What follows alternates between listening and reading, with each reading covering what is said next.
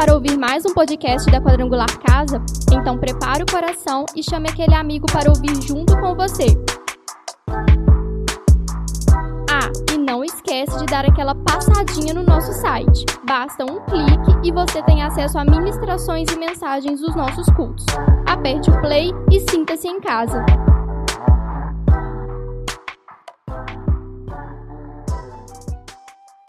Queria que você fechasse os olhos. Você vai pedir ao Senhor agora nesse momento para falar com você. Nós não viemos aqui à toa, não é mesmo? Nós não viemos aqui para cumprir um protocolo religioso. Nós viemos aqui porque sabemos o poder da comunhão entendemos também como é importante sermos edificados pela palavra. Então, nesse momento, peça ao Senhor, fala conosco, Senhor, para que possamos ser uma igreja conforme a tua vontade e o teu querer.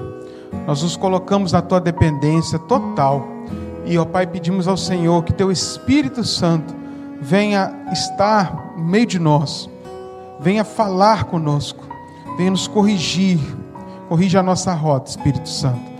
Faz-nos homens e mulheres segundo Teu querer e vontade. Que a palavra nos norteie, que a palavra nos cure, que a palavra nos, nos corrija, que a palavra nos leve a uma direção de prosperidade, de paz. Liberta, Senhor de tudo aquilo que é prisão na nossa vida, tanto emocional quanto física e espiritual. Nós colocamos esse tempo em tuas mãos e pedimos, fique conosco, em nome de Jesus. A igreja diz amém? Agora sim, abra sua Bíblia, né? Os que estão em casa também, né? Pessoas estão longe, distantes, outras cidades. Deus abençoe vocês, tá bom? Segunda Reis,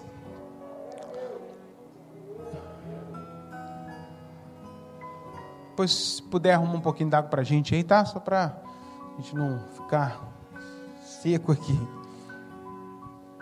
Fiquem atentos, tá? Com relação aos as informações, as mudanças. Próximo domingo já são dois cultos. Então a gente vai organizar para que todo mundo possa vir, seja um tempo muito bom. Na quarta-feira, né, aquele, aquela missão que já vocês já passaram por ela de estar às 19. Isso só a partir de julho, tá? Quarta-feira que vem agora é junho ainda, então é sete e meia ainda. Segunda Reis 13, versículo de número 20, quem achou, diga amém. Vamos ler?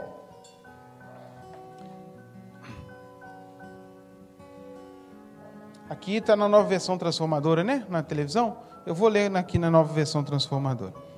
Eliseu morreu e foi sepultado. Moabitas, grupos de saqueadores moabitas, costumavam invadir a terra na virada do ano. Pode passar. Certa vez, enquanto alguns israelitas sepultavam um homem, viram um desses bandos. Rapidamente jogaram o corpo no túmulo de Eliseu e fugiram. Assim que o corpo tocou os ossos de Eliseu, o homem voltou à vida e se pôs em pé. Glória a Deus. Senta dando glória a Deus. Amém. Aleluia. Também faço menção dos nossos irmãos que estão em recuperação da Covid. Graças a Deus, Deus tem sustentado. Peço aos irmãos que vêm orar, né? Há irmãos que passam por situações difíceis também. Enquanto alguns estão glorificando a Deus por livramentos, outros também tem que conviver muitas vezes com a perda. Né? Hoje recebemos a notícia de uma irmã nova convertida, né, que batizamos aqui há domingos atrás, que perdeu seu irmão numa fatalidade. Outros que estão sofrendo traumas, que o Senhor venha acolhê-los agora, em nome de Jesus. Irmãos, acabamos de ler um texto que nos intriga muito, né? Talvez um, um caso bem atípico dentro da palavra de Deus. Você acabou de ler sobre Eliseu, que estava sepultado, estava num sepulcro.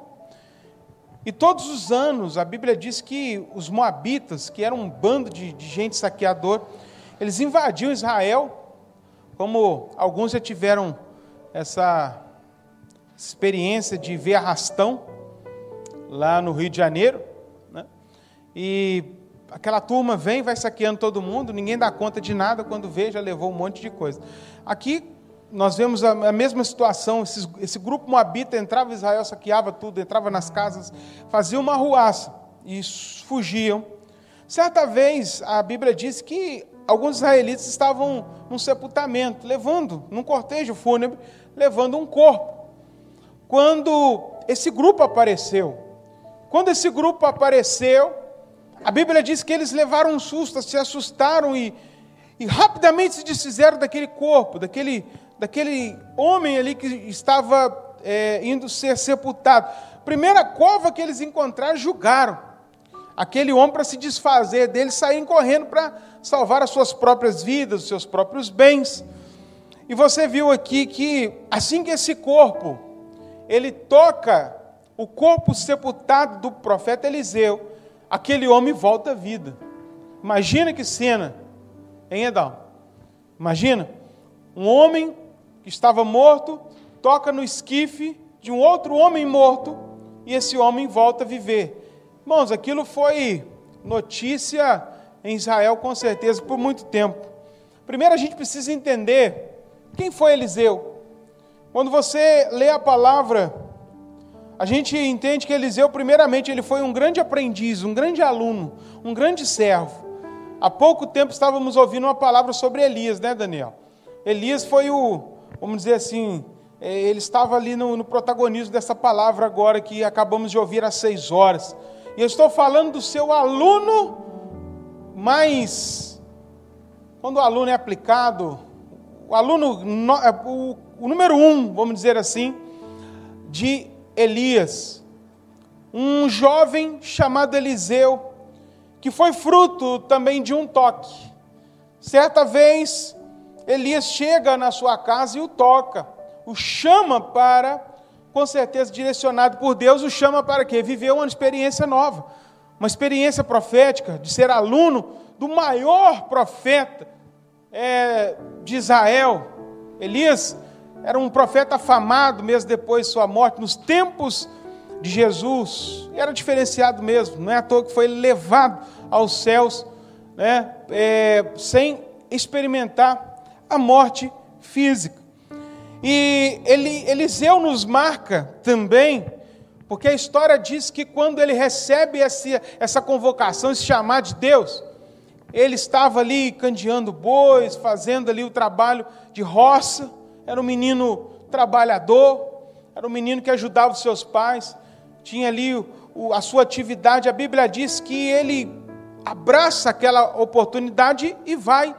E para não ter que voltar atrás, é interessante que a Bíblia diz que até a carroça e o boi foi queimado. Ele se desfaz daquilo que era a vida dele, para não ter nenhuma oportunidade dele voltar ali para ser aquela velha pessoa, porque na lida, no, no, no caminhar do ministério, há as dificuldades. E quem não entende sobre isso, quem é, não pensa sobre isso, ele abraça ministérios, abraça coisas e vai deixando tudo no meio do caminho. Chega em julho agora, pastor, estou devolvendo meu carro. Como se a gente fosse dono de alguma coisa, né? Porque não aguenta a pressão. Ele falou assim: Eu não volto atrás, eu vou queimar esses bois, eu vou queimar essa carroça, minha vida muda a partir de agora. E ele começa então a andar à sombra de Elias. É... Eliseu também foi um homem ousado, porque ele vai pedir porção dobrada do seu professor, do seu mestre. Ele pede a porção dobrada de Elias para quando ele estivesse, então, na responsabilidade profética ali em Israel. E pedir a porção dobrada era, era algo que estava linkado, conectado à questão de ser filho. Os filhos, principalmente o primogênito, o filho, primais, ele tinha a porção dobrada dos outros. E ele, quando ele usa esse, esse argumento, eu quero a porção dobrada, porque ele estava dizendo, com, em outras palavras, que ele não era apenas um aluno, ele se tornou filho, ele estava debaixo de, da verdadeira paternidade. E isso se cumpriu, a Bíblia diz que ele realizou muitas coisas. os milagres que Deus usou ele, está lá registrado na palavra. Né? Ele fez o dobro é, de, de, de milagres que Elias, quando a Bíblia os menciona, e cada coisa maravilhosa. Ele foi um grande profeta, defensor de Israel. E a Bíblia nos fala, se você começa a ler o texto, que Deus livrou Israel por diversas vezes, através do seu ministério profético. Enquanto Eliseu estava ali na atividade profética, Deus deu livramentos atrás de livramentos a Israel. Era coisas que estavam marcadas para acontecer, Deus dava a direção, dava ali o, descia o manto sobre ele, ele ia entregava, ó, tem um complô contra Israel, está assim, assim. Ninguém conseguia vencer Israel, porque tinha um profeta de Deus naquela nação. Irmãos, quando eu olho para esse texto também, dessa, na verdade, desse fato, eu vejo a realidade da igreja, uma igreja profética, uma igreja comprometida com o seu chamado e com Deus, vai trazer o melhor para a sua nação. Vou repetir. Uma igreja profética comprometida com o seu Deus vai ser também um meio de proteção para a nação. Amém? Quando a igreja é comprometida com o seu chamado, e quando a igreja ela entende o que, por que ela está na terra, a, a nação começa a ter paz. Nós começamos a não experimentar certas coisas que hoje experimentamos. Uma das culpas de tudo que nós vemos diante dos nossos olhos, não podemos nos eximir dessa culpa. A culpa também é da igreja. Tem um pastor que diz que muitas vezes a gente tem de ser profético para ser patético. A igreja é patética e não profética. A igreja não exerce o seu chamado, muitas das vezes. E é a nação o que se corrompe, a nação perece. Porque muitas vezes Deus olha para nós e quando estamos ali trabalhando, fazendo a obra dele, muitas vezes Deus é misericordioso e certas coisas não acometem a nação. A sua morte, a morte de Eliseu, foi chorada pelo rei. Tão importante aquele homem era na nação. E o mais interessante é que a Bíblia diz que Eliseu, na sua morte, é, é outra coisa que a gente deve falar e mencionar. Ele orou, gente foi curada. Ele orou, gente ressuscitou entre os mortos. Não foi? Sim ou não? Mas ele morreu doente. Ah, quer dizer que não tinha Deus? Não, irmãos. Deus trabalha, Deus tem suas formas de trabalhar. Sabe? Alguns serão livres de alguns males, outros que oram para que a cura aconteça, talvez serão acometidos de outras coisas. Crente morre de Covid também, amém? Crente morre de outras doenças, crente também tem as suas dificuldades, e não quer dizer que o crente é sem poder e sem fé, como a gente ouve por aí. O crente ora e você pode orar por alguém e alguém ser curado. Então ouse em nome de Jesus. E quando ele estava no seu leito de dor, de morte, ele ainda estava exercendo o seu chamado. Porque a Bíblia diz que deitado ali na cama, doente, ele ainda profetiza. Ele, há um, há um, vou, vou entrar em detalhes, mas há um momento ali onde Deus traz uma revelação para ele, ele deitado, doente, ele traz o que Deus queria falar na ocasião. Isso me traz também uma reflexão que nós precisamos, sabe, de ir até o último minuto da nossa vida cumprindo o chamado de Deus. Há pessoas que estão assim pensando: acabou o meu tempo. A igreja acaba a missão dela quando ela parte dessa terra. Então, quando você estiver aqui, meu filho, minha filha, quando você estiver aqui nessa terra, faça o seu melhor para o Senhor. Vai para o leito, vai para o último segundo da sua vida fazendo o que Deus chamou para fazer. Não volta atrás. Cumpra, que a igreja cumpra a sua missão de ser igreja.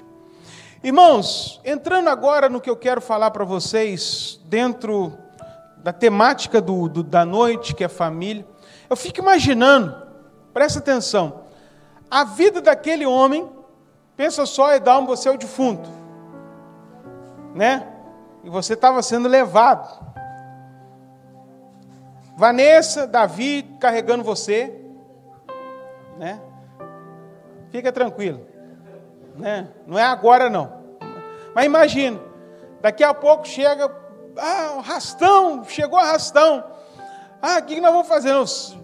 Livre desse corpo, joga o edal. né? Por lado, dentro do cemitério ali, e você vai cair exatamente na tumba do seu Eliseu. Rei, glória, hein, Bruno? Bruno, imagina, imagina só. Aquele homem, ao tocar nos ossos de Eliseu, ele voltou à vida, irmãos. O pessoal estava correndo por causa dos moabitas. Agora estava correndo duas vezes por causa de moabita, porque viu também um defunto levantar. Né? É uma correria, uma loucura. Imagina a vida daquele homem, que ele acorda, ele olha para aqueles ossos. Só havia ossos ali. E ele lê aquela lápide ali e ele vê que é Eliseu. Irmãos, eu tenho certeza, a vida daquele homem nunca mais foi a mesma depois daquele toque. Todo dia ele acordava com aquela cena, eu estava morto, mas alguém me tocou. Eu toquei nos ossos de Eliseu e eu, eu, eu voltei à vida. Nunca mais aquele homem foi o mesmo. A Bíblia nem precisa me dizer isso. É, é, é fato, é notório. Aquele toque transformou e transformaria, melhor dizendo, o destino futuro daquele homem. Ele voltou a viver. Ele voltou a ter uma vida, ele voltou para sua família, ele voltou para suas atividades. Ele teve mais uma oportunidade.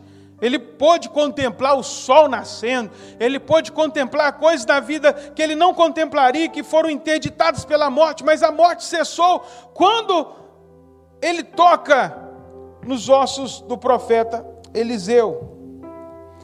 E quando eu olho para Eliseu, eu não posso esquecer de Jesus, o toque de Jesus, querido. Você que está em casa também, o toque de Jesus, ele continua transformando pessoas. O toque de Jesus transforma vidas. Nós estamos aqui hoje porque somos frutos de um toque de Jesus em nós. Às vezes, uma palavra, algo que nos tocou de fato, né? como diz aquela canção, tocou-me Jesus, e de paz ele encheu o meu coração. Nós estamos aqui por causa desse toque. Quantas pessoas, talvez, atualmente, são marcadas por toques agressivos? Falando de família, há, há, milhares, irmãos, centenas de pessoas marcadas na vida porque foram tocadas indevidamente. Talvez o toque do estupro, talvez foram tocadas agressivamente com violência moral. Conheço pessoas que não se curaram há décadas dos tapas que levaram, das palavras que receberam e são marcadas, o toque de outras pessoas nela marcaram a vida delas também. E eu te faço uma pergunta hoje: quem tem tocado você? Quem tem te tocado nessa vida? Quem são as pessoas que têm acesso a você? Quem são as pessoas que têm conexão com você? O toque das pessoas em nós marca a vida da gente. Todas as conexões. Que fundo é esse, gente? Por favor. É do, do fúnebre do, do rapaz que morreu.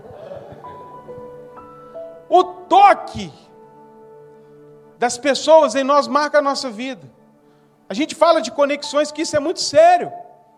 É muito importante a gente pensar quem tem tocado a gente quando eu falo toque, eu não estou falando de fisicamente, não, estou falando em todas as áreas. Aquele que é referência para nós intelectualmente, aquele que é referência para nós é, na, na área é, educacional, religiosa, aquele que é referência na música, todo mundo de alguma maneira está tocando a nossa vida. E eu faço uma outra pergunta: em quem? Essa segunda pergunta: em quem você tem tocado? atualmente. Ao mesmo tempo que recebemos toques de pessoas, nós também tocamos outras pessoas. E o que tem acontecido com essas pessoas que vocês têm tocado? O que tem acontecido com a geração que a gente coloca a mão? O que esse toque está causando na vida das pessoas? Morte ou vida? Porque é triste falar, irmãos, uma quantidade de crente tocando nas pessoas e matando pessoas que não está brincadeira. Hoje nem é culto de doutrina, né? não é ceia para eu. Mas eu tenho que abrir esse parênteses aqui. Crente foi feito, o crente está na terra para tocar e trazer vida para as pessoas. Afinal, nós somos o sal da terra e a luz do mundo. Ou seja, Jesus falou: a vida de vocês vai fazer diferença nesse mundo. E a gente passa com uma gangrena, a gente vai tocando e deixando o nosso lastro de câncer, o nosso lastro de, de pus, de secreções, a gente transfere doenças para as pessoas. Que geração é essa? Que quando chega em meio ao caos, em vez de trazer vida, acaba de matar o cidadão? É um ponto para a gente refletir, irmãos. Hoje eu quero falar um pouquinho sobre o papel da família nisso tudo, o papel da igreja na construção da próxima geração. Isso é pertinente para os dias de hoje, que essa semana houve mais uma situação aí, né? Envolvendo crianças, uma multinacional e, uma, e tanta coisa que a gente vai vendo. A gente vai para a palavra hoje. Usando a figura de Eliseu, o que, que eu trouxe Eliseu hoje aqui? Eliseu, usando a figura dele, dos israelitas que estavam ali no cortejo, levando o cadáver, e, levando, e também usando a figura do homem ressuscitado, aquele que estava morto. Nós fazemos aqui uma analogia, uma comparação. Eliseu aqui vai nos prefigurar a igreja. Eliseu prefigura é, a igreja, que somos nós. Nós vamos usar aqui esse povo do cortejo que estava na responsabilidade de levar o esquife, vamos é, aqui prefigurá-los como a família. E o defunto, vamos vê-los como as nossas crianças. Vamos pensar assim dessa forma.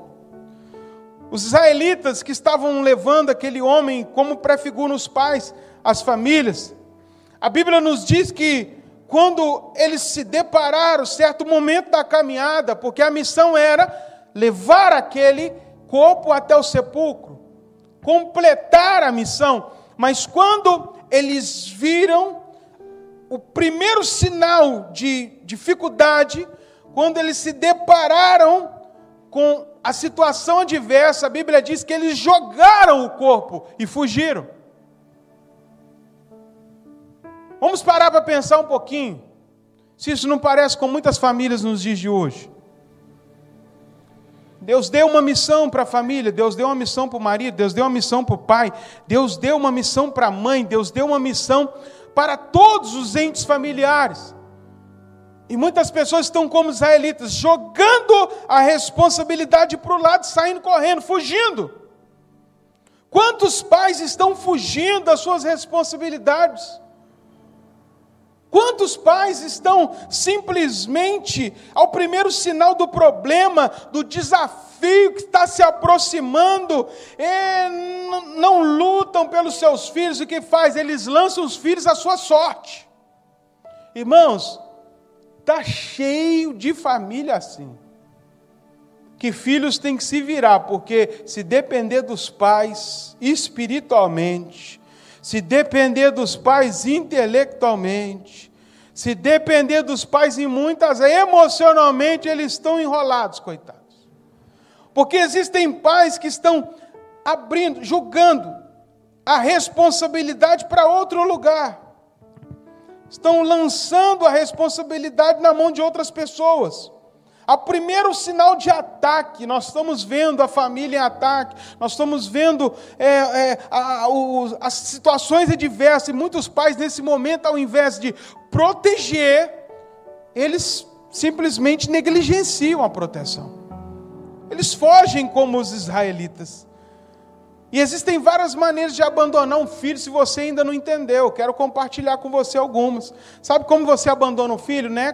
Soltando ele na, na, na praça sozinho lá. Agora você tem um amigo nosso que quis dar uma correção ao filho, aí ele fez, chamou a atenção do filho e pregou uma peça no filho. Ó, a partir de agora você quer, você quer ser homem, né? Você está achando que você está. É, e deixou o menino no meio da rua, agora você mora, você não mora mais comigo, não. Agora você se vira sozinho. Deixou o menino lá, pegou o carro, deu a volta na praça, deixou o menino sozinho.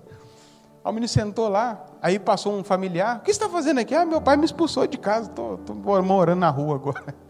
Mas muitos pais pensam que é isso. Não.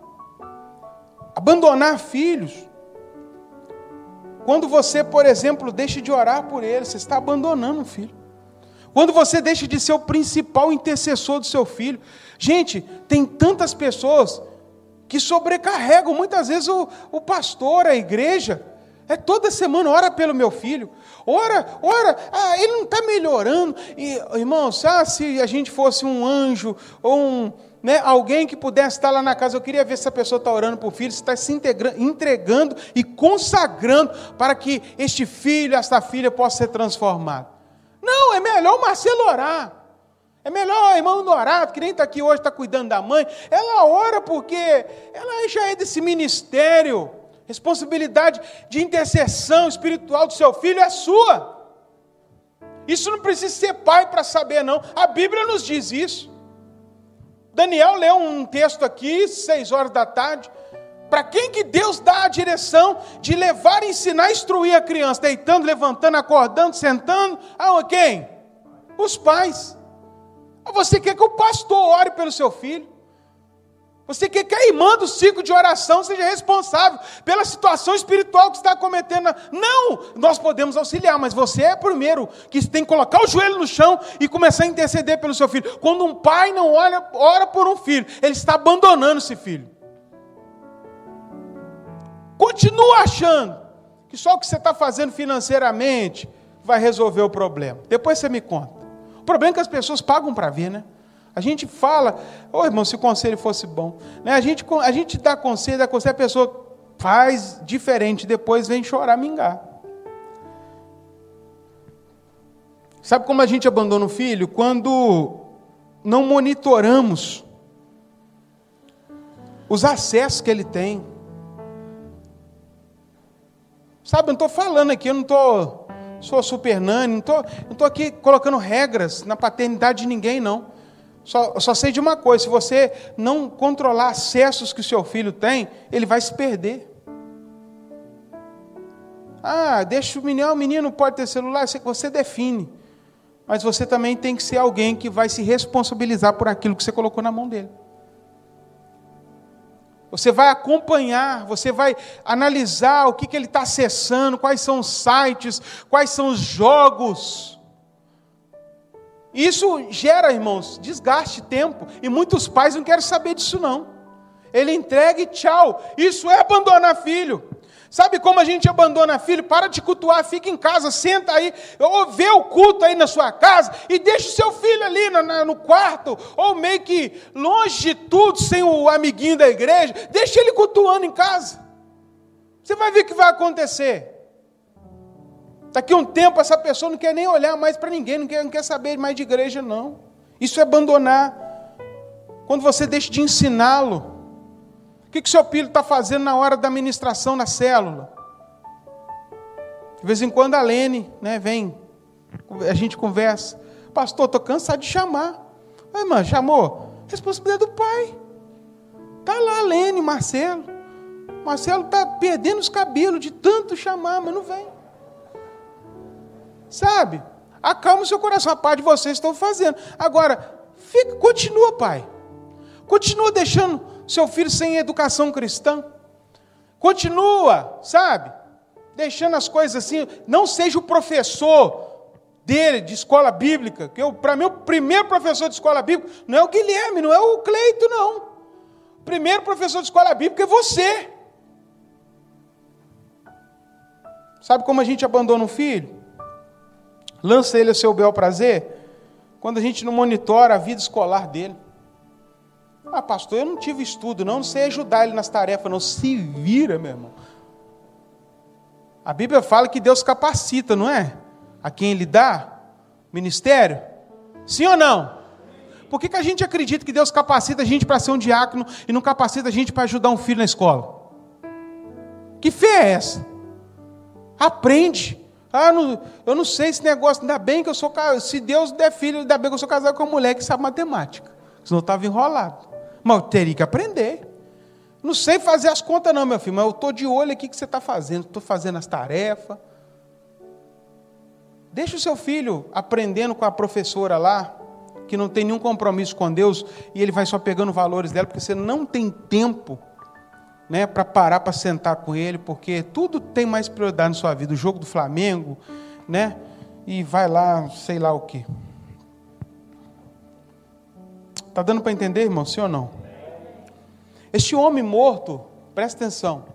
Este homem morto lançado na sepultura, ele representa os nossos filhos, essa geração que está aí, muitas vezes morta, sem inanimada, sem sentido algum. Elas estão, elas estão largadas pelos seus pais omissos, largadas pelos pais covardes. Sabe, diante da crise, irmãos, do problema, os primeiros a serem afetados são os filhos, a geração que está vindo aí. Esse maior problema que estamos vendo aí de pandemia não afeta o empresário, não vai afetar a geração que está vindo. O que estamos vendo de corrupção moral, essa sujeira da política, vai afetar essa próxima geração.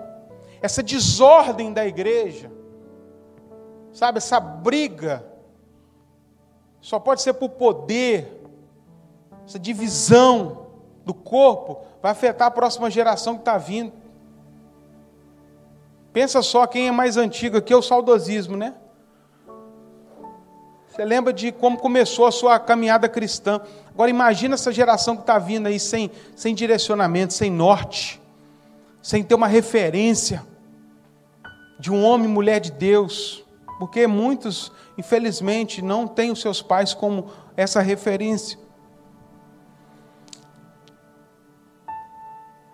Filhos são jogados muitas vezes como aquele defunto de um lado para o outro, numa situação de separação. É, é, é, é lastimável, irmãos. Mas tem filhos que estão sendo tratados como lixo. Fica com você. Eu não quero esse menino na minha casa, não. Mas você não casou com o homem que tem filho, com a mulher que tem filho, então se vira. Que história é essa? Casou, não deu certo, separou. Você tem um filho nessa relação. Assuma suas responsabilidades financeiras paternas, espirituais, porque isso é ser homem. Muitas vezes, nessa questão, os filhos são julgados de um lado, final de semana para cá, final de semana para lá, é se desfazendo o corpo, né? porque dá problema, dá trabalho.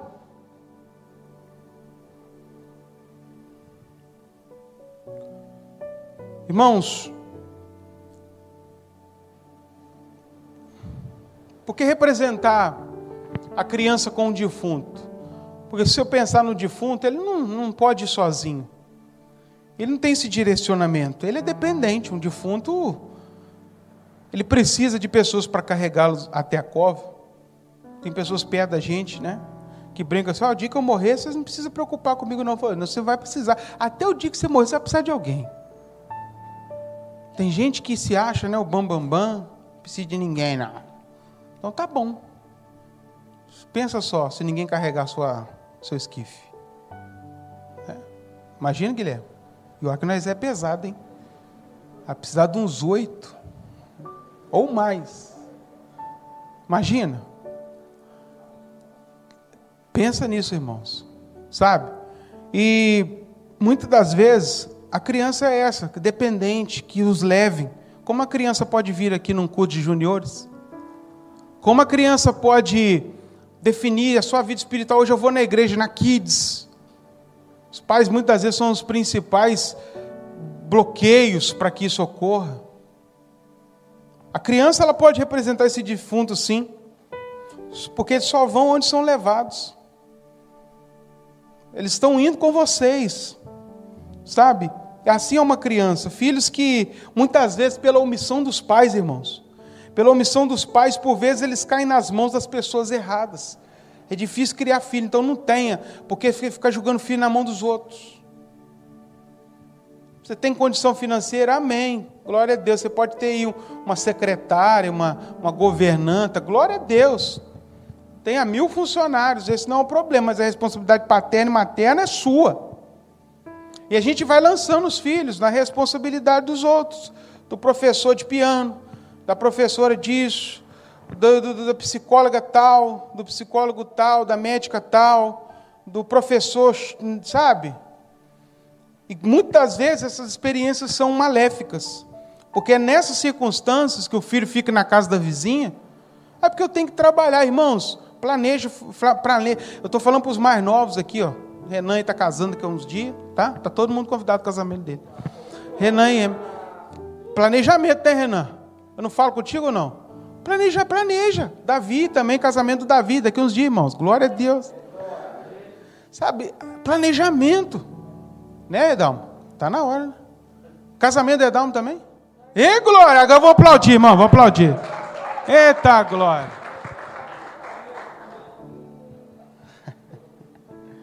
Irmãos, esse ano passa. Falou que não passa esse ano. E glória, hein? Senti, hein? Senti. Irmãos, presta atenção, planeje, porque filho colocou no mundo, você tem que dar conta. Tem que estar contigo. E às vezes tem que até abrir mão da vida profissional. De vez em quando eu analiso, a gente está fazendo um planejamento, se vai ter ou não. Nós vamos decidir.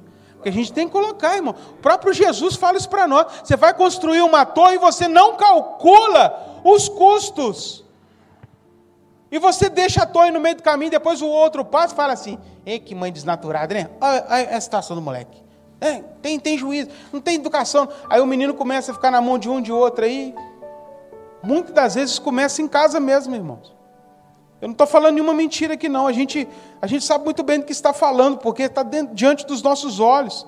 E é nesses momentos que a criança fica aí sem norte, sem direção, ela é apresentada às drogas, a uma vida profana, a uma vida fora dos padrões da palavra de Deus. O adulto hoje é fruto das suas relações no decorrer da vida. Isso não é apenas a Bíblia que diz lá em Provérbios, não. Né? Anda com sábio, será sábio. Ou seja, a relação que você tem com alguém vai te transformar parecido com essa pessoa. A Bíblia está dizendo isso, mas a antropologia também fala isso. Nós somos fruto de relações. Sim ou não, psicóloga? De relações. Quem tem tocado a gente? Quem tem encostando seu filho? Sabe? Não adianta, irmãos. O amiguinho do seu filho, a escola do seu filho, os professores e os outros, pastor, todo mundo, eles vão definir muito o rumo que eles vão tomar na vida. Por isso que é muito importante as escolhas certas. Sabe? Só olhar o perfil de cada indivíduo para saber em que cova ele caiu. Se você olhar para a pessoa, você sabe quem está tocando ela, o que está acontecendo. Será que é, é o profeta que está tocando ela? Será que é a palavra que tocou nela? Será que é a igreja que tocou nela? Só olhar a realidade da vida das pessoas ao nosso redor, nós vamos ver quem está tocando essas pessoas. Eliseu, aqui último, a última figura, ele representa essa igreja profética. Eliseu representa a igreja que sabe muito bem por que está aqui na terra. Irmãos, a minha maior luta é deixar uma marca nessa geração e, e, e ajudá-los a entender o porquê que estamos aqui. Nós não estamos aqui para ser rico. Você não está aqui para fazer sua viagem dos sonhos, embora que eu queira que você faça. Você não está aqui, sabe, para conquistar os seus projetos pessoais. A igreja está na terra para fazer a vontade do Pai. E isso dói, né? Por isso que não tem amém, glória a Deus. A igreja está aqui para cumprir uma missão. Se você ficar rico no meio do caminho, se você ficar bem sucedido, ter a casa própria, glória a Deus. Mas a igreja, de fato, sabe muito bem porque ela está vivendo, está na terra. A igreja do Senhor, ela sabe. Tem gente que está perdido aí dentro da igreja, né? Mas a igreja, de fato, sabe por que ela está aqui. Ela vive, a igreja vive não apenas para marcar sua geração, mas para trocar, tocar a próxima. Nós vamos marcar minha geração, minha geração de vocês. Mas não estamos aqui simplesmente para o pastor marcar a geração dele, marcar a próxima que está chegando. Pastor Daniel fala muito sobre isso, né? É, parece que é redundante, nossa, a gente está aqui velhinho, vai chegar os outros, vão tomar o lugar, e a gente vai depender até dos nossos parentes para nos trazer na igreja, que a gente tá, vai estar tá bem velhinho, tomando as vacinas da Covid da época lá, ou de sei lá qual doença a gente viver né? E a geração vai estar tá arrebentando, pregando a palavra do Senhor, curando enfermos, expulsando demônios, vai estar tá louvando a Deus, vai estar. Tá... Ih, vai ter gente entregando a é, palavra aqui profética, e mas isso só vai acontecer se essa geração fizer o papel dela. É muito fácil a gente falar, isso vai acontecer. Vai acontecer se eu e você nos posicionarmos nessa geração.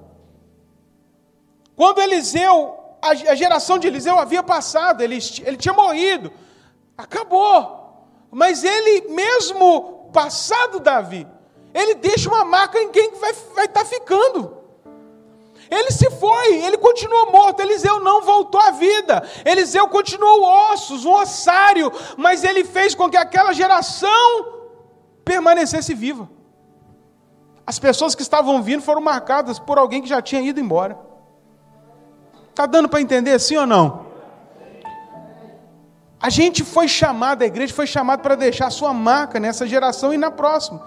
A igreja tem feito errado muitas vezes, irmãos. A gente escolhe Sabe quem? A gente escolhe o adulto para andar. A gente escolhe o adulto para mentorear, para falar de Deus. E a gente tem falado isso, a gente não pode, não pode esquecer da repreensão de Jesus com seus discípulos. Que história é essa? Só os adultos que as crianças atrapalham. Não, a criança não é a igreja do futuro, criança é a igreja agora. As crianças são. Os nossos olhos têm que estar voltados para essa geração que está vindo aí.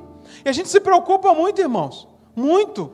Como pastor eu falo, às vezes eu estou conversando com a líder de jovens, que é a Annelise. Eu estou conversando com o departamento infantil. E a gente vê, sabe, uma dificuldade, uma prisão na vida dos jovens, dos adolescentes, das crianças, e fruto de, de toques errados, e muitas vezes falta de toques proféticos dos seus pais.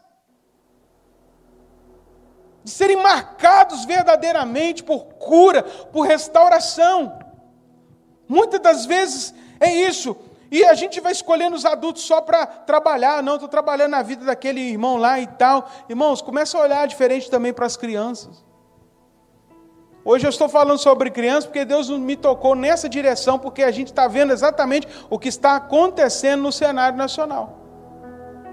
E a gente quer resolver um problema com armas erradas. Esse problema que está aí não se resolve fazendo boicote a ninguém, não. Palhaçada, irmãos, perca de tempo. Deixa eu falar um negócio para vocês aqui. Não sei nem onde vai parar essa live. Mas pode comer hambúrguer da Burger King mesmo. Pode usar produto da Natura. Isso não vai resolver problema. Eles não vão ficar mais pobres por causa de você, não, criatura. O problema está em outra situação. A gente não está marcando a geração direito. Aí eles vão lá e conseguem marcar a geração, a gente fica embirrado. Estão fazendo algo que deveríamos estar fazendo. Sabe, não cai nessa não, irmãos. Não cai nessa bobeira, essa bobeirada política, que isso tem muito cunho político. O que nós devemos nos fazer é posicionarmos como igreja, como profetas dessa geração, e quem eu toco é abençoado, quem eu toco é curado, quem eu toco é sarado. Se eu me posicionar como a geração de Eliseu agora, pode estar morto, mas quando eu chegar e tocar, vai reviver em nome de Jesus. É assim que nós devemos nos posicionar. É isso, é para isso que Deus nos chamou. Nós falamos tanto de adoção, as pessoas, as crianças estão sendo adotadas por casais homoafetivos. Não para com isso. Vai amar criança, vai adotar criança. Vai para o orfanato, você que já criou seu filho e está tá, tá tendo tempo de sobra para falar da vida dos outros. Vai lá no orfanato e adota uma criança, adota um órfão. Não é isso que Tiago falou? A verdadeira religião para com Deus é aquela que assiste as viúvas e os órfãos das suas necessidades. A necessidade de um órfão muitas vezes não é de alimento, a necessidade afetiva, porque ele não tem o papel de um pai, de uma mãe na, na família dele. E a gente está caindo na besteira de ficar falando de quem adota e dá amor. É vergonha para nós. Porque esse dado já foi passado aqui. Se cada igreja no Brasil ela adotasse uma criança que está num centro né, de ali num orfanato, não haveria crianças para serem adotadas no Brasil. E a gente está falando de quem está fazendo. E depois a gente está querendo reclamar do resultado. O resultado só está aí porque a gente não está fazendo o nosso papel. A gente não está sendo a geração de Eliseu que o Senhor espera que sejamos. A geração de Eliseu, ela marca a sua geração. Ela, ela vira história, mas ela quando ela toca a próxima geração, ela continua viva. A igreja não vai morrer porque a gente vai tocar nessa próxima geração e ela vai continuar aqui na face dessa terra. As portas do inferno não prevalecerão contra a igreja, porque sempre haverá profeta para marcar uma próxima geração. E que não passe de nós, irmãos, que não venha outra geração para fazer, que seja a nossa geração, que a gente possa acordar para a nossa missão e para o nosso chamado. Eliseu é a igreja que tem uma unção, uma unção sobrenatural. Sabe, gente que vai voltar a viver aí fora, gente que vai voltar a viver aí na sua casa, só por causa de um toque, de receber um abraço seu, cheio do Espírito Santo. Só de receber um toque de amor com palavras vindas do próprio Deus. É assim que a gente toca uma geração. entregando para elas aquilo que está sobre nós, uma unção, a unção sobre a igreja, igreja a unção sobre a sua vida. Olha para quem está do seu lado, diga, lembra essa pessoa, Deus já liberou uma unção sobre você, cabe, cabe a você hoje ser essa igreja. Fica de pé em nome de Jesus. É tempo de nós revermos os nossos conceitos, irmãos. Chegou o tempo de assumirmos a nossa missão. Os pais que estão aqui e a igreja também. A gente precisa ajudar, a gente precisa fazer alguma coisa para que as crianças, nossas crianças, sabe, não sejam mais tocadas pela perversidade deste mundo. Para que nós não tenhamos mais no nosso meio pais omissos, que são pecado. A Bíblia diz: aquele que sabe o que deve fazer e não faz, comete pecado, omissão é pecado, ficar calado é um pecado, não fazer é um pecado. Se as crianças pudessem até descer de lá, seria até bom bonito. Chama lá as crianças lá para ficar perto dos pais. Vamos fazer uma oração em família, você que está em casa também. Sabe? Pai, eu quero dizer para você, seu filho precisa do seu toque de amor.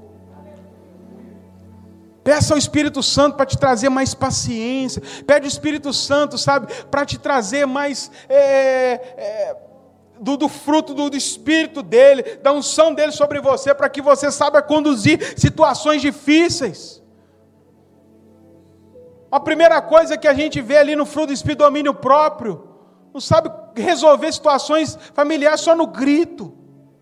Filhos marcados por, por palavras de gritaria em casa, medrosos, crescendo debaixo de opressão dos próprios pais. Oh Senhor, vai mudar em nome de Jesus, irmãos vai mudar, porque nós não seremos essa geração de pais omissos. Deus está te chamando hoje, está liberando unção sobre você de ousadia. Em nome de Jesus, receba. Você que não é pai, receba também. Levante a sua mão. Mesmo se você não tiver filho biológico, Deus vai colocar crianças, pessoas nas suas mãos. E é a missão da igreja ser essa igreja profética, ser esse profeta na vida de pessoas. Nós não vamos nos omitir a nosso chamado, a nossa missão. E segundo, porque seremos essa igreja profética e vamos, em nome de Jesus, ver o destino de crianças mudarem em nome de Jesus. E com isso a, a, nação passará por uma mudança. Irmãos, uma mudança que só muda de presidente, não muda nada. O que muda é uma geração se levantar e uma geração tocada por Deus. Cuide, irmãos, daquilo que Deus te deu. Não lance os seus filhos à sorte. Não lancemos a geração que está vindo aí à sua própria sorte. Igreja, que a nossa luta, em nome de Jesus, seja tocar essa próxima geração. Nós estamos nos deparando com crianças, juniores, marcados nessa, nesse tempo pela carnalidade, juniores carnais, crianças carnais, irmãos, que ainda não tiveram uma experiência com Cristo porque falta-lhes essa experiência dentro do seu próprio lar. A célula, o culto, a kids. Faltam tantas coisas para elas, são privadas. Estão acompanhando os pais aí nas suas viagens, nos seus momentos sociais, e a cada dia o coração está se esfriando. Se olharmos para a sociedade, nós vamos ver, estão a todo momento, o diabo não está fazendo um projeto, ele já tem um projeto, e o projeto de Satanás já está em execução. queima ele. Sabe como vai ser queimado? Satanás vai ser destruído? É quando a igreja se levantar. O Senhor está dizendo para nós: queima ele, não, queima vocês, eles. Porque está na nossa mão essa responsabilidade. A missão de Satanás é desvirtuar essa geração que está vindo, porque se ele conseguir matar essa geração, não tem profeta na próxima geração, não tem voz profética na próxima geração, não tem igreja forte na próxima geração, e ele está a trabalhar, o que, que ele faz? Ele usa a mídia sim, ele usa filosofias humanas, sim, ele usa o sistema educacional, sim, Satanás é esperto, Cabe à igreja tomar da sabedoria do próprio Deus e fazer a sua parte. Porque nós temos uma palavra sobre nós. O inferno não prevalece. Se prevalece é porque a igreja não está sendo igreja. E o que o Senhor está nos chamando é um comprometimento. Não é hora de lançar o esquife de lado. É hora de cumprir o propósito. Não corra diante dos saqueadores. Não corra diante dos inimigos. Fique firme. Não, não lance para outros, para a igreja, para Eliseu, a responsabilidade que é sua. Vá até o final. Eu tenho falado, irmãos. Fui falando com a minha esposa ainda. Se nós presenciarmos isso no meio, no nosso meio, nós vamos ver que muitos problemas de filhos se resolverão. O que nós vemos aí, um lar estruturado transforma filhos, é, trans, cria filhos desestruturados, sem identidade, tantas coisas complicadas. E mesmo que você fez tudo, deu errado, se houver uma, uma casa profética cheia da unção de Deus, até a cura vai ser mais fácil. O que precisa é se desenvolver um ambiente, sabe? Menos mimimi a partir de agora, sabe? Menos boicotes disso ou daquilo e mais vida na vida. Toque uma geração. Toque aqueles que Deus te deu. E veja o milagre acontecendo. Para de falar e seja Eliseu. Sabe? E a gente vai passar. Nosso esquife já está lá. Nós vamos ser enterrados. Mas nós saberemos que uma geração ficou viva e a palavra não vai se calar. O mundo ainda vai continuar ouvindo falar sobre Jesus. O mundo vai continuar tendo a oportunidade de ser transformado pelo Evangelho. Amém? Agora é tempo de orar. Você não está com a sua família aqui, não há problema. Mentalize os seus lá.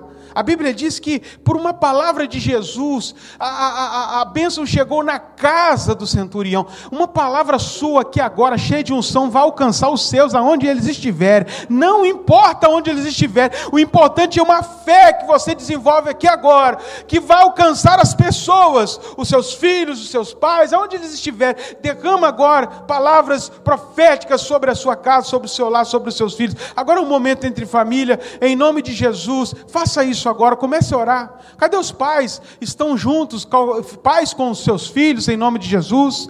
As esposas com os seus maridos, em nome de Jesus. Faça isso agora. Se unam aí. Unam aí entre família e comece a orar, comece a aclamar o Senhor. Vocês que vão ainda é, é, ter os seus laços de matrimônio, e esteja junto em nome de Jesus. Agora é a hora da igreja clamar. Irmãos, profeta abre boca e ora alto também, tá? Não tem medo de orar, não. Cadê a voz dos homens aqui, dos profetas? Começa a declarar sobre a tua família. Começa a tocar agora na sua família. Pai, unge as mãos deste pai agora, unge as mãos dessa mãe. Unge as mãos agora, Senhor, e como Eliseu, a unção que estava sobre a vida de Eliseu, ao tocar no morto, o morto ressuscitou. Pai, há tanta morte nos nossos lares, há tanta morte escondida debaixo do tapete. Pai, há tanta morte, ó oh Pai, na nossa sociedade, e nós estamos aqui, ó oh Pai, paralisados, vendo a morte tomar conta. Pai, enche-nos com teu espírito agora, que possamos ser essa igreja profética profética que toca com amor, que toca, Senhor, com unção e que vê o milagre acontecendo, que vê a cura se, se, se é, entrando dentro do coração, da mente, que vê, ó Pai, o milagre acontecendo, que possamos ser essa igreja profética que toca a geração, e ó Pai, vai ver um povo se levantando, vai ver uma geração, ó Pai, fluindo nas asas do Espírito. Pai, nós queremos, nós vamos passar, o nosso tempo vai passar como igreja, mas nós queremos deixar uma marca para aqueles que ficarão vida, Senhor, vida sobre os filhos, vida sobre a juventude, vida sobre as crianças, Pai, em o nome de Jesus, que eles cresçam debaixo de uma casa profética, que eles cresçam debaixo de um lar profético e nada deste mundo, nenhuma ideologia, nenhuma filosofia, nada, Senhor, nenhum comportamento contrário à tua palavra, nós não precisaremos lutar contra isso, porque a nossa casa será uma casa cheia da unção do Senhor e nada tocará os nossos filhos, nada tocará as nossas famílias. Pai, levanta homens, levanta mulheres, ó Deus, cheios do teu poder, que serão, ó Pai, Eliseu nessa geração, que tocarão, Senhor, e a vida virá, ó Pai, fluir. Oh Deus, em nome de Jesus, desperta-nos, ó Pai, desperta-nos quando ainda é tempo. Nós não podemos, ó Deus, julgar a responsabilidade para outros, a responsabilidade é nossa. O Senhor nos concedeu, e ó Pai, nós não vamos ficar enxergando todo este cenário de caos e a igreja calada, omissa, inativa. Pai, em nome de Jesus, faz um, um, um rebuliço no meio da tua igreja, para que, ó Pai, o, o, o Espírito Santo venha despertar pessoas, que possamos entender que estamos em guerra, que possamos entender, ó Pai, aquilo que está sobre nós, a unção do Senhor, a palavra do Senhor, em nome de Jesus, ó Pai, que os nossos filhos, que a geração que vem, seja tocado com amor, seja tocado com unção, seja tocado com afeto, que nesta casa não falte, ó Deus, ensino da tua palavra, que nesta casa, Pai, não falte instrução, ó Pai, ó Deus, que este menino cresça com caráter, porque ele olha para os seus pais e vê, ó Deus, um caráter bem desenvolvido no Senhor, Pai, que este homem, esta mulher sejam os principais professores da palavra para os seus filhos, oh Deus, dá força para aquele que já viu muito tempo passar e está perdido, transforma essa mãe na principal intercessora dos seus filhos, oh Deus, muda, Senhor, valores dentro de nós, princípios que estão todos bagunçados e que possamos ver, ó Deus, algo sendo transformado, a morte se transformando em vida, em nome de Jesus eu oro, para onde, ó Pai, houver morte agora, onde houver, ó Deus, morte, que, ó Pai, receba agora o toque da cura, da vida do Senhor, filhos que estão mortos emocionalmente, filhos que estão perdidos diante de tantas situações, julgados de um lado para o outro, Pai, encontre-os agora com amor, que o Senhor faça uma obra agora na vida destas crianças, Pai, alcança os orfanatos agora, Senhor. Alcança, Pai, as crianças, Senhor, que não sabem o que é ter um, um abraço, um amor, ó Deus, de um pai, de uma mãe. Estão sendo entregues, ó Deus, ao primeiros, os primeiros que aparecem, porque a igreja não ama, porque a igreja não abraça porque a igreja não acolhe, a igreja não adota, Senhor. Muda a nossa realidade, muda o nosso coração, Senhor. Há tantos pais, ó Pai, que têm condições financeiras, que poderiam estar, ó Pai, fazendo esta obra, tantas pessoas, mas o amor não tem brotado nos corações. Muda, Senhor. Muda a nossa mentalidade quanto a isto. Que possamos crer, ó Deus, que o Senhor nos colocou neste mundo com um propósito. Nós estamos nessa terra, ó Pai, para sermos essa geração que toca e traz vida. Restaura, Senhor, coisas, restaura, Senhor, esperança através da tua igreja. Muda o Brasil, muda o Brasil, mas comece dentro da tua casa, Senhor, mudando a nossa mentalidade em nome de Jesus. Eu oro, eu declaro vida sobre as famílias, em nome de Jesus. Você pode dizer para essa pessoa aí que ama ela, você pode dizer para essa pessoa, você se preocupa com ela, você pode dizer para essa pessoa que você vai cumprir o seu compromisso. Pai, diga isso para o seu filho: eu vou cumprir o meu compromisso com você. Diga isso para sua filha: minha filha, eu não vou te abandonar. Sabe? É tempo de realinhamento, irmãos, para que possamos ver o milagre de Deus acontecendo. Sabe? Não é tempo de irmos para a internet fazer nada, não. É tempo de amarmos uns aos outros dentro de casa. Abraça os seus filhos, cuida dele, porque o mal não vai atingir eles, não. Eles estão guardados pelo Senhor. Que nós sejamos os profetas dessa geração. O Eliseu dessa geração. Diga para quem está do seu lado: o Eliseu dessa geração é você. Toque com amor, toque e transforme situações. Aplauda o nome do Senhor Jesus.